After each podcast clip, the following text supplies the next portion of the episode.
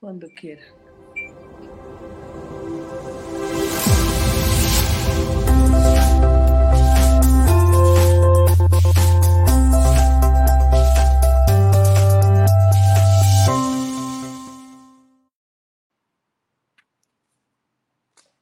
Muy buenas tardes a todas las personas que se empiezan a conectar hoy jueves 30 de junio a las 5 y 4 minutos a nuestra nueva edición de tertulias eh, democráticas. El día de hoy tenemos a una invitada que nosotros consideramos muy importante eh, debido a la posición que ella adoptó cuando el Partido Conservador decidió en su mayoría firmar una carta eh, afirmando ante la opinión pública que iban a apoyar el paquete, las iniciativas legislativas del gobierno entrante de Gustavo Petro. Estoy hablando de Juana Carolina Londoño. Ella es representante a la Cámara por Caldas, es del Partido Conservador y eh, pues precisamente, como decía, es una de las pocas congresistas que se abstuvo de firmar esa carta pro Petro. Juana, bienvenida de cara al futuro. Muchísimas gracias por aceptar nuestra invitación. Muchas gracias, Lucas. Un saludo muy especial para ti, para todos los amigos de la mesa de trabajo y las personas que nos están viendo el día de hoy. Muy complacida de poder compartir con ustedes algunas ideas, algunas iniciativas y un poquito también de mi vida personal, eh, de lo que he hecho. Entonces, nada, con toda la disponibilidad de tener un rato muy ameno con cada uno de ustedes. Muchísimas gracias, Juana. Pues empecemos eh, por lo más importante. Quiero que nos compartas a los jóvenes de cara al futuro y a las personas que se siguen conectando. ¿Quién es Juana Carolina Londoño? Cuéntanos. Bueno, yo soy una mujer caldense. Nací el 20 de julio del año 1977. Soy madre de, de dos hijos. Tengo un hijo de 22 años que se llama Pedro y una hija de 18 años que se llama Eugenia. Creo que esa es de las mayores satisfacciones que puedo tener en mi vida, ser mamá, y, me llena de mucho, pero de mucho orgullo. Soy abogada de la Universidad Pública, abogada de la Universidad de Caldas. Allí me especialicé en Derecho Comercial y Legislación Financiera y posteriormente me especialicé en Derecho Público, en Gestión de Entidades Territoriales en la Universidad Externado de Colombia, eh, trabajé en algunas entidades eh, del Estado, trabajé en la personería de Manizales donde hice mi práctica jurídica, trabajé en el Seguro Social, eh, fui concejal de la ciudad de Manizales en el periodo 2008, posteriormente fui congresista electa en el periodo 2010-2014, estuve un solo periodo en el Congreso, y posteriormente fui presidenta de una entidad financiera en Colombia que se llama Fiducoldex. Allí administrábamos todo el tema de turismo, de emprendimiento, eh, de transformación productiva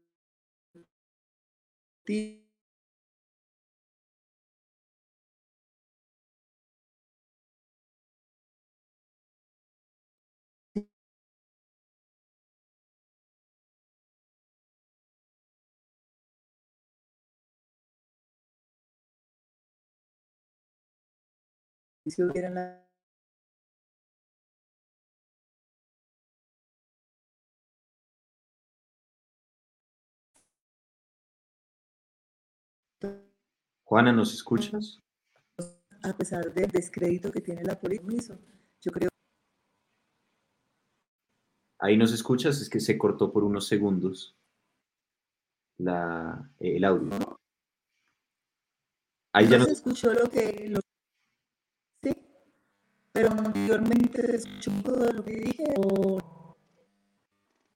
Sí, sí, se escuchó la mayoría de tu intervención, fue al final eh, que pues se, cortó la, conexión. Con este clima bogotano, eso, no, hay garantías. Bueno, pero, pero la que yo les decía era que soy una mujer apasionada del servicio público, entendiendo la política como ese verdadero arte de servir a la gente que qué rico que todos los políticos eh, que estuviéramos allí hiciéramos las cosas con ese convencimiento. Hacer política no es fácil, pero, pero yo creo que hay muchos retos para trabajar en nuestro país por las comunidades y esperan mucho de nosotros. Perfecto, Juana Carolina. Yo quiero ahora darle la palabra a mi compañero Juan Manuel. que nos acompaña desde Antioquia para las personas que se conectan por primera vez a de cara al futuro. Adelante, Juanma, tienes la palabra. Gracias, Lucas. Hola, Juana, ¿cómo estás? Juana, me gustaría preguntarte lo siguiente. ¿Qué opinión te merece la carta de tus colegas congresistas apoyando al aspirante a tirano Gustavo Petro? Yo pienso que tal vez hay un poco más de, distorsión de, la información hacia la voluntad que, que, se tuvo, siempre llena de buenas intenciones. En mi caso puntual, yo no firmé la comunicación con, con otros cuatro compañeros, tres compañeros, porque creía que había que hacer las, las cosas de, de forma diferente. Eh, nosotros como parlamentarios tenemos tres opciones. Es estar en oposición, otro unirse al gobierno y otro estar en, independencia. Si tú revisas, los otros partidos políticos hicieron sus reuniones en su momento, digamos el Partido Liberal con su presidente hizo la reunión y la bancada decidió eh, unirse al gobierno. Dilia Francisca en el partido de la U después mandó una comunicación diciendo que se adhería a las iniciativas de trabajo de, de las mesas de trabajo en el Congreso. En el caso puntual eh, del Partido Conservador, estoy segura, después de una reunión que tuvimos esta semana, eh, creo que lo más conveniente, y eso lo decidiremos en su momento, es, es ser independientes. Al menos es, es mi concepto, es el concepto de, de Juana Carolina, es mi criterio, porque hemos visto hemos visto muchísimas fotos durante todos estos días con el expresidente Uribe, con el ex candidato Rodolfo, con Germán Vargas, pero yo pienso que uno en política tiene que ser un poco más sereno, tiene que ser un poco más tranquilo y ni siquiera se ha posesionado el, el actual eh, presidente electo. Eh, no se han radicado ninguna iniciativas eh, de ley y tendremos que esperar y revisar cada una de ellas. Entonces, en mi concepto y en mi criterio como mujer conservadora, de principios de defensa de la libertad, de, de defensa de la democracia, de defensa de la empresa, de defensa del empleo, de la defensa de la libertad de prensa.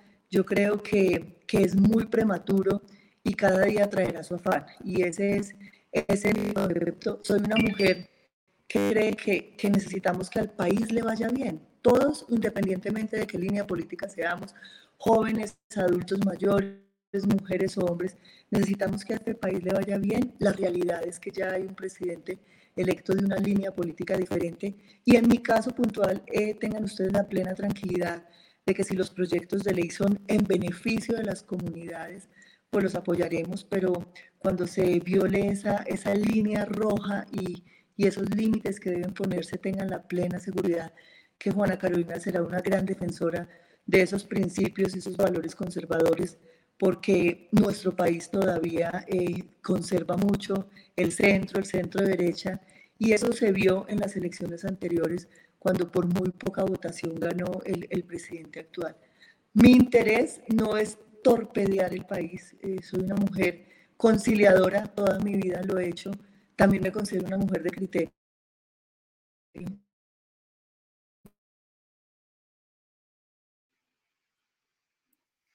Juana, ¿nos escuchas?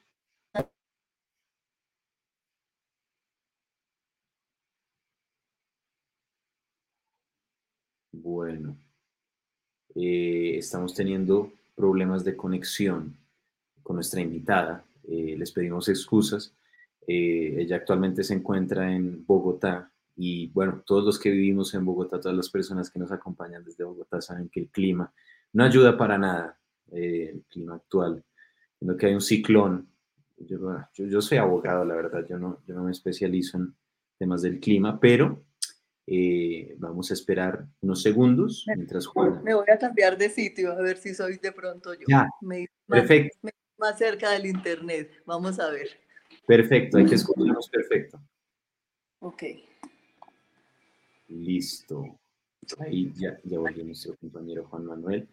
Em, te escuchamos hasta la parte donde mencionabas que tú no querías torpedear el país, eh, que tú eres una mujer conciliadora y que precisamente ibas a luchar en contra de los proyectos que fuesen hostiles o, dañinos para la libertad, para las empresas, para el bienestar de la sociedad.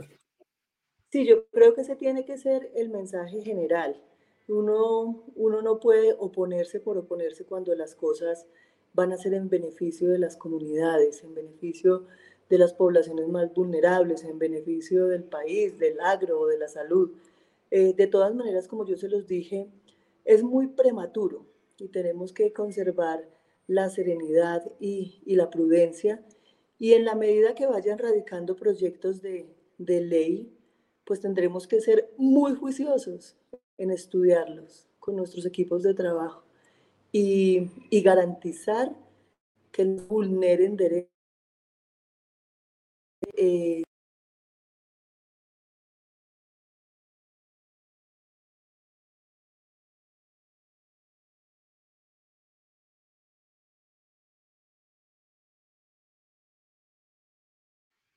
Juana, no, no te escuchamos.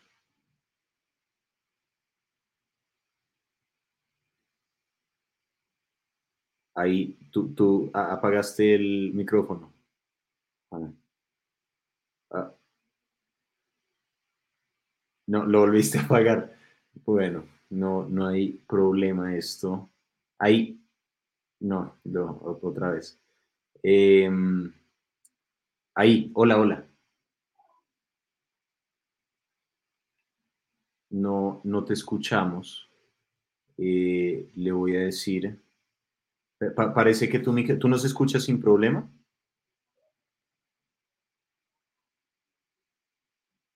Ah, nosotros tampoco te escuchamos. Entonces, bueno, vamos a eh, Jesús, Juan Manuel, Diego, ¿ustedes sí me escuchan? Yo te escucho perfecto. Perfecto. Perfecto, Perfecto. Lucas. Vamos a solucionar este tema con eh, nuestra invitada para que el audio se pueda eh, arreglar. Eh, y mientras tanto, mientras tanto, yo quiero conocer la opinión de mis compañeros respecto a la carta pro Petro que firmó el Partido Conservador. No sé si Jesús quisiera intervenir pues, pa- para dar su opinión, ¿no? Claro, eh, Lucas, te iba a decir, em, sería bueno que le escribas de pronto por el chat interno o, o por WhatsApp. Sí, ¿De ya qué? estamos hablando de eso. Bueno, pues digamos que cuál es mi opinión en cuanto a todo esto que ha sucedido con el Partido Conservador en la última semana. Me parece que el Partido Conservador, de hecho, le iba a preguntar ahorita a la, a la invitada si creía que el Partido Conservador se ha desfigurado en los últimos años. En mi opinión, sí. En mi opinión, eh, lo que planteó el doctor José Eusebio Caro Mariano Espina Rodríguez no se acerca ni siquiera un poquito de lo que es el Partido Conservador hoy en día. ¿sí? Un partido que en su momento salvó el país con varias presidencias excelentes, muy buenas. Y ahora lo que vemos es un partido prácticamente que se está aliando con un, ¿con qué? Con un, con un presidente, todavía no presidente, pero ya, ya presidente muy pronto, que prácticamente no, es, no respeta el Estado Social de Derecho. ¿sí? Y es bastante preocupante, es bastante preocupante que la derecha en Colombia no se sienta representada por prácticamente nadie, porque vemos también que partido, por ejemplo, Centro Democrático, está ahí, no sé, quizás coqueteándole un poco el gobierno nacional. Entonces, es bastante preocupante, ¿sí? Sí, sí, tienes razón. El, problema, eh, a, mí me parece que el Partido Conservador, antes de darle la palabra a Diego para que nos dé su concepto y pues darle un, un parte de tranquilidad a la audiencia, también ya estamos arreglando el tema de la eh, conexión. Eh, ya, ya volvió Juana Carolina. ¿Nos escuchas? Sí, ya los Perfecto. escucho, ahorita no los escuchaba nada. Sí, no, infortunadamente nosotros tam- tampoco te, te, te pudimos escuchar. Pero bueno, adelante, ya, ya podemos retomar el espacio.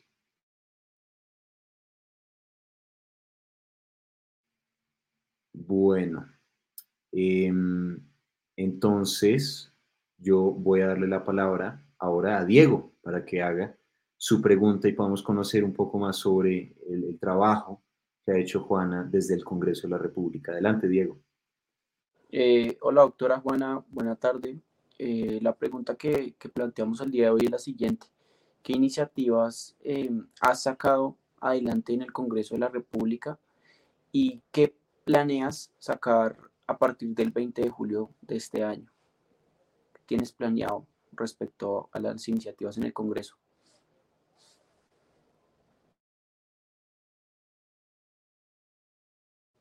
Ahí, ahí no te escuchamos. No te Juana. oímos. No te podemos oír. No. No, no sé.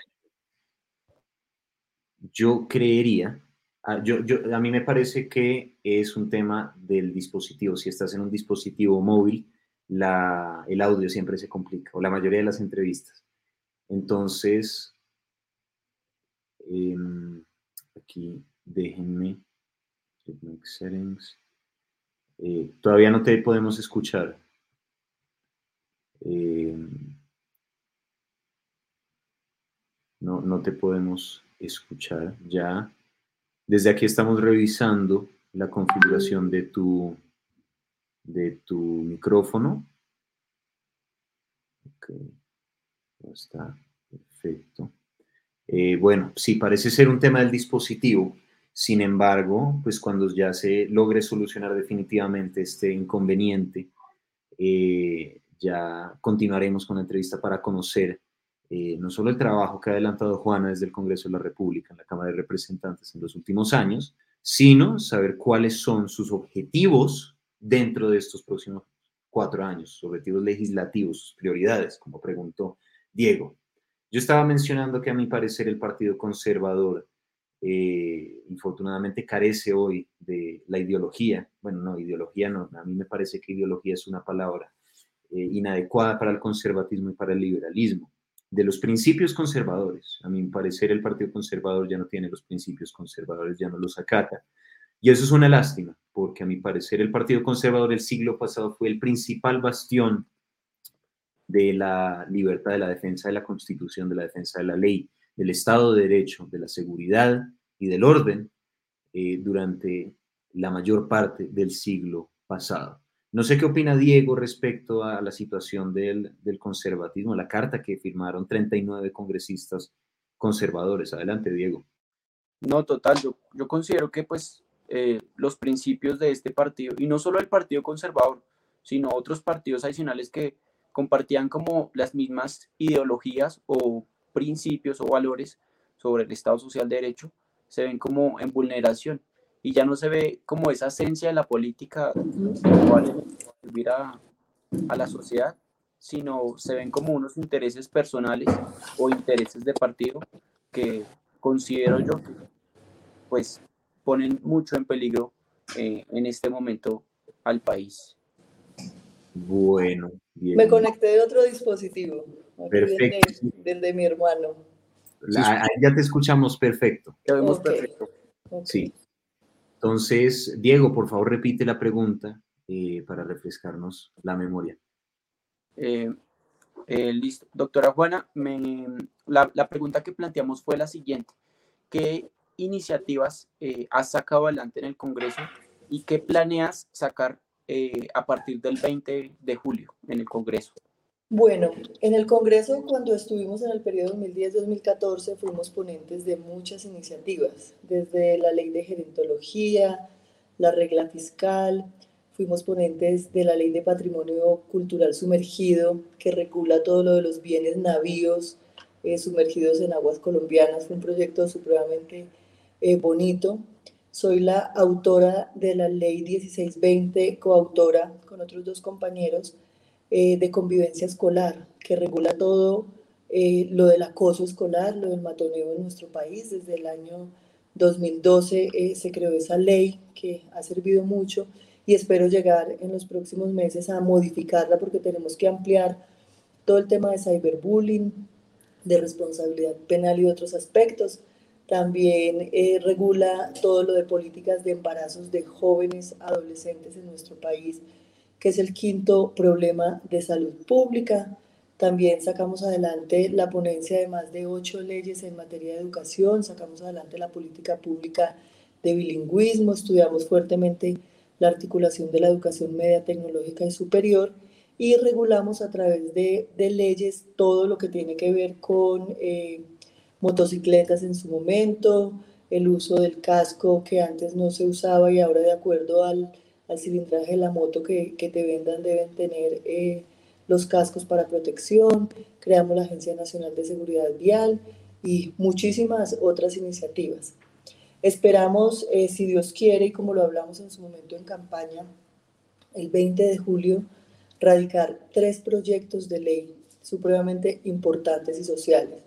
Uno es en materia de educación, que ya lo tenemos casi listo, y tiene que ver con esa problemática para las personas de los estratos 1, 2 y 3 y del área rural, que en época de pandemia no tenían la conectividad tecnológica para acceder a las, a las clases, eh, a, las, a, las, eh, mate, a, a, tomar las, las materias en, en, en, sus, en sus colegios, en sus escuelas, y que si no hacemos algo ya, algo inmediato, la brecha de desigualdad para esos niños que no pudieron estudiar adecuadamente cerca de esos dos años va a ser terrible en los próximos años.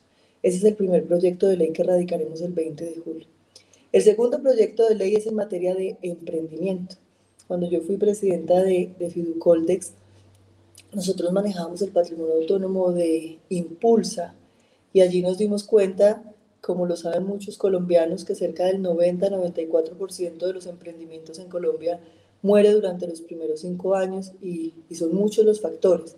Pues nosotros vamos a presentar el 20 de julio, día en que me posicione y que cumplo años. Además, eh, radicaremos un proyecto de ley que se llama Mi primer contrato con el Estado. Y es la posibilidad de que esos emprendedores puedan tener ese apoyo y ese empujón que, se, que tanto se necesita para que tus empresas salgan adelante a través de la vinculación, no son subsidios, porque yo pienso que tenemos que empezar a migrar esa, esa mentalidad, no necesitamos que nos den nada, salvo diferente a la posibilidad de trabajar y mostrar que somos capaces. Y a través de ese primer contrato con el Estado, ya sea a nivel nacional, departamental o municipal, en contratos de mínima cuantía puedan darse la oportunidad a esos emprendedores. Es un proyecto muy amplio, pero trataré de resumirlo, donde deben haber tres requisitos. El primero es la formación y capacitación en educación financiera, porque tristemente a veces vemos muchos emprendimientos y, y voy a poner un ejemplo, un joven que tiene su, su empresa y, y, consigue un proyecto, eh, a veces esos recursos se los gastan temas propios, en temas personales, y no tiene esa suficiente educación financiera para conocer un poco sobre contabilidad, sobre estados financieros, sobre un flujo de caja y cómo realmente ir haciendo una empresa sólida. Entonces, el primer requisito debe ser esa educación financiera, posteriormente la postulación a ese primer contrato con el Estado, donde lo hemos limitado máximo a dos contratos para que eso eh, no se vaya a permear en que la gente se vuelva una, un círculo ahí vicioso, nada santo, y la tercera fase de este proyecto es que las personas tengan la capacidad eh, de acceder a créditos a través de unas líneas especiales de Bancoldex eh, para emprendedores de mi primer contrato. Entonces, ese es el segundo proyecto de ley que radicaremos. Y el tercero, que tuvimos precisamente una reunión durante todo el día con el equipo de trabajo, es en el tema del agro. Se llama Empresarios del Campo. Y esta es una iniciativa que surge eh, de la necesidad tanto del campesino como del empresario, donde vemos que cada vez menos a los jóvenes y a los campesinos les interesa ser eh, campesinos y estar en el campo porque no es rentable. O sea, no vale la pena estar en el campo porque no tienen los ingresos suficientes para tener una tranquilidad y una, y una suficiente eh, rentabilidad en sus hogares. Y la segunda razón es que vemos que los empresarios cada vez encuentran menos mano de obra en el campo. Entonces lo que nosotros queremos es unir y articular con unas diferentes estrategias y herramientas de unir al empresario eh, actual con los campesinos y que ellos también se vuelvan empresarios del campo y, y podamos eh, realmente mostrar que hay una rentabilidad y que los jóvenes quieran quedarse también produciendo que tanto lo necesita eh, nuestro país y el mundo. Nosotros estamos llenos eh, en nuestro país de, de, unos pisos térmicos maravillosos para sembrar diferentes eh, productos, pero creo que, que hay que tener una política clara al respecto. Y esos son los tres proyectos de ley que inicialmente eh, radicaremos el día de nuestra posesión en el Congreso. Excelente, excelente Juana. Muchísimas gracias por compartir esas iniciativas. Ahora yo quiero darle la palabra a Juan Manuel. Adelante, Juan. Juan. Don Juan. Don Juanma. Gracias, Lucas. Eh, Juana, me gustaría preguntarte lo siguiente. ¿Ustedes qué van a hacer, los que no firmaron la carta, qué van a hacer al respecto ya ante este nuevo gobierno y qué van a hacer en el Congreso? Y, también, eh, también quiénes eran los que firmaron, el, quienes no firmaron la carta. Bueno, mira, nosotros estamos pendientes de, de, reunirnos en bancada. Yo pienso que aquí lo mejor es trabajar en unidad y lo, y lo hemos manifestado y lo han manifestado varios compañeros de la Cámara en una reunión que tuvimos esta semana. Y vuelvo, insisto, en mi criterio, lo mejor que pudiera pasar al Partido Conservador es conservar la independencia en, en la toma de decisiones de cada uno de los proyectos, que podamos hacer análisis juiciosos. Yo eh, no estoy de acuerdo en, en, ser parte del gobierno y, y, se los dije a ustedes comenzando, yo creo que que los principios del partido eh, riñen con los principios de, del nuevo eh, modelo del gobierno electo, lo que no significa que seamos eh, contradictores, que nos odiemos. Yo creo que aquí tenemos que poner por encima nuestros intereses individuales y, y, pensar en país. Y estamos atentos de, de que nos convoquen el día de hoy se hizo una reunión del directorio nacional donde nosotros los, no los parlamentarios, nosotros somos junta de parlamentarios, el directorio nacional lo conforman algunos pocos parlamentarios y personas de las regiones, han decidido aceptar eh, la renuncia del presidente actual, el doctor Omar Yepes, y se ha designado como presidente por unanimidad de, de todo el directorio al senador antioqueño eh, Trujillo. Entonces, estamos ya atentos eso sucedió esta mañana de que nos convoquen ahora sí a una junta de parlamentarios, tanto de Senado como Cámara, y que tengamos ese espacio de, discutir, porque no hay nada mejor que discutir, debatir, plantear nuestras decisiones y, actuar unidos como, como mayorías. Ojalá la decisión que se tome es conservar esa independencia del partido estudiando cada uno de los proyectos de ley, porque además les cuento, jóvenes, se vienen unas reformas impresionantes donde tendremos que eh, prestarle mucha atención a cada uno de esos temas, en salud, en pensiones, eh, la reforma al agro en Colombia, eh, la reforma tributaria. Entonces, yo creo que eso es lo mejor que le puede pasar al partido y más allá de entrar a, a decir por qué lo hice, si firmé o no, es tratemos de estar unidos en, en la defensa de esos principios y de esos valores, de no defraudar la confianza de, de las personas que nos eligieron, al menos en, en, mi caso puntual, les hablo por el departamento de Caldas, en, el departamento de Caldas ganó la centro derecha. De los 27 municipios que tiene Caldas, en 26 municipios eh, ganó el centro derecha y yo creo que ahí tenemos una responsabilidad muy grande. Nuestro país es un país eh, con muchas empresas sólidas, con mucha industria, donde tenemos que generar eh, el empleo como política social. Los subsidios tienen que ser un tema accesorio para casos aislados. Tenemos que seguir generando esa dinámica de enseñarle a la gente que, que es mejor trabajar a que nos entreguen en las cosas eh, de una forma gratuita. Entonces, ese es el modelo que tenemos que seguir trabajando. La política social del empleo tiene que seguir reinando en nuestro país. Perfecto, Juana, muchísimas gracias. Ahora, antes de hacer la última pregunta, vamos a hacer la dinámica de personajes. Eh, no te asustes, la mayoría de nuestros invitados se asustan, les aterra la idea que nosotros eh, Hagámosle. Les, planteamos nombres, nosotros te vamos a plantear eh, nombres de diferentes figuras importantes a nivel nacional y a nivel internacional, y tú, de la manera más concisa posible, una o dos palabras máximo, nos vas a dar tu opinión sobre esa persona. Así que mi compañero Jesús la va a hacer. Adelante, Jesús. Gracias, Lucas. Bueno, vamos a arrancar con Omar Yepes. Buen presidente del partido. Álvaro Gómez. Álvaro Gómez, gran referente de Salvación Nacional. Laureano Gómez político eh, respetable, mm, de ideas fuertes. Carlos Andrés Trujillo. Nuevo presidente del partido, que le vaya bien al partido y que tome decisiones sabias. Iván Duque. Futuro expresidente.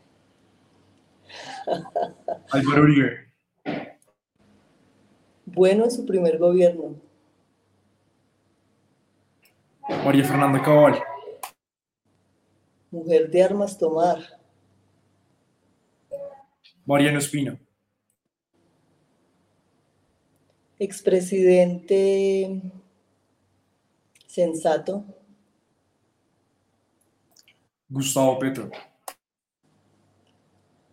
Presidente que le auguramos éxito por el bien de nuestro país. Y por último, Federico Gutiérrez. Futuro presidente. Juana, antes de finalizar este espacio, esta entrevista, a nosotros nos gustaría que tú nos compartieras eh, con los jóvenes de cara al futuro y con las personas que todavía están viéndonos, eh, cuáles son tus futuras aspiraciones políticas, tanto a nivel local, regional y a nivel nacional.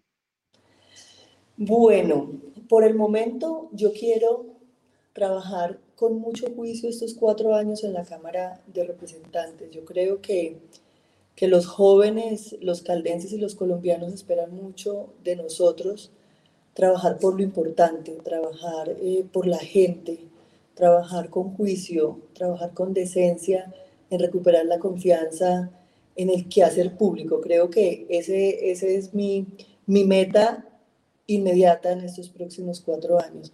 Que los colombianos vean en Juana Carolina una mujer juiciosa, estudiosa, que está pendiente eh, de cuidar nuestro modelo democrático, de cómo se los manifesté, de cuidar la empresa, la libertad, de cuidar la democracia en nuestro país. Eso para mí es fundamental y, de que haya esperanza en Colombia. Yo creo que, que, necesitamos mucha esperanza en nuestro país.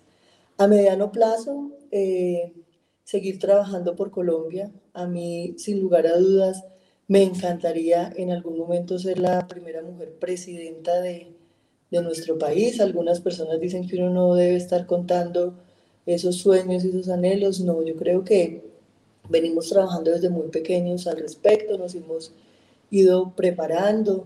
Eh, soy una mujer que, que, se ha hecho a pulso en la vida, con, con mi madre cabeza de familia, eh, donde he hecho de todo un poco, desde vender bombones en el colegio, a los 18 años empecé a trabajar para pagarme mis estudios, entonces trabajaba de día vendiendo seguros y de noche estudiaba eh, Derecho en la Universidad de Manizales y después me pasé a la Universidad de Caldas, vendí lasañas, corbatas, eh, también para ayudarme a pagar, a pagar mis estudios.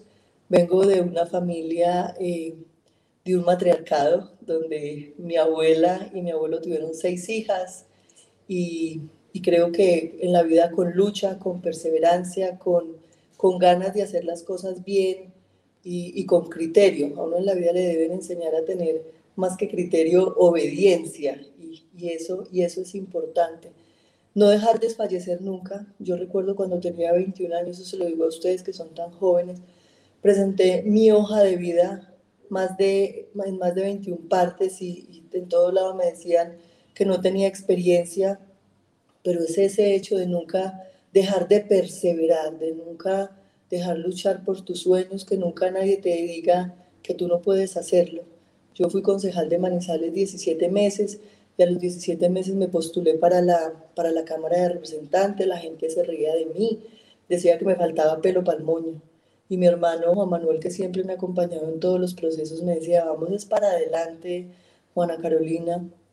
Nadie me tenía en las cábalas en nada, pero, pero yo creía en mí y, y tenía claro que quería llegar a trabajar y a servir a, a, mi país en esa época con tan solo 32 años.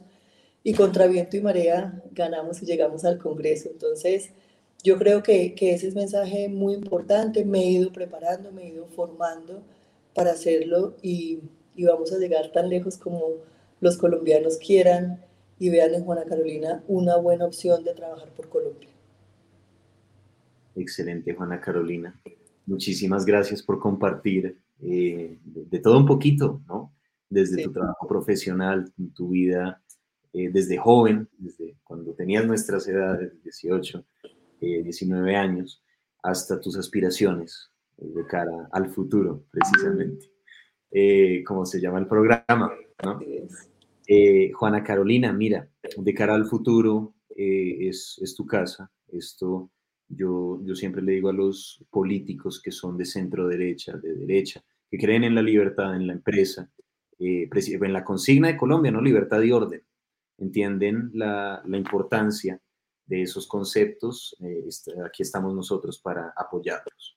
Eh, son, son personas que tienen ideas valiosísimas y que infortunadamente no, no triunfaron el pasado 19 de, de, de junio. Bueno, tampoco triunfaron el 27 de mayo, siendo, siendo realista. Pero, pero eh, esto no implica que hayamos sido derrotados eh, totalmente. Esta es una oportunidad para reorganizarnos, para formar una oposición sensata y precisamente defender lo que nosotros buscamos eh, proteger, precisamente. Así que, Juana, muchísimas gracias por compartir este rato con los jóvenes de cara al futuro. Eh, te deseamos muchísimos éxitos y reitero que este espacio siempre será tuyo. Tendremos las puertas abiertas para recibirte. Ay, muchas gracias a Lucas, a Jesús, a Diego, a Juan Manuel y a, y a todos los amigos que han tomado su tiempo para conocer un poquito de quién es Juana Carolina, de cara al futuro. De verdad, felicitarlos eh, muchísimo por, por esta tarea tan loable que ustedes como jóvenes hacen. Sin lugar a dudas, hacen patria y esa es la forma de, de luchar y de trabajar por nuestro, por nuestro país. Mil felicitaciones y nada, seguimos hablando. Un abrazo muy especial. Gracias, Gracias. Ana Carolina. Bien. Gracias. Bueno, eh, y a todas las personas que se conectaron, muchísimas gracias por acompañarnos estos 40 minutos. En 20 minutos estaremos con Rafael Nieto Loaiza, el ex viceministro de Justicia, si no estoy mal, en el gobierno de Álvaro Uribe Vélez. Así que pendientes a nuestro YouTube nos pueden encontrar como de cara al futuro. Estaremos transmitiendo en vivo por esa red social. Muchísimas gracias a todos y les deseamos una muy feliz tarde. Hasta luego.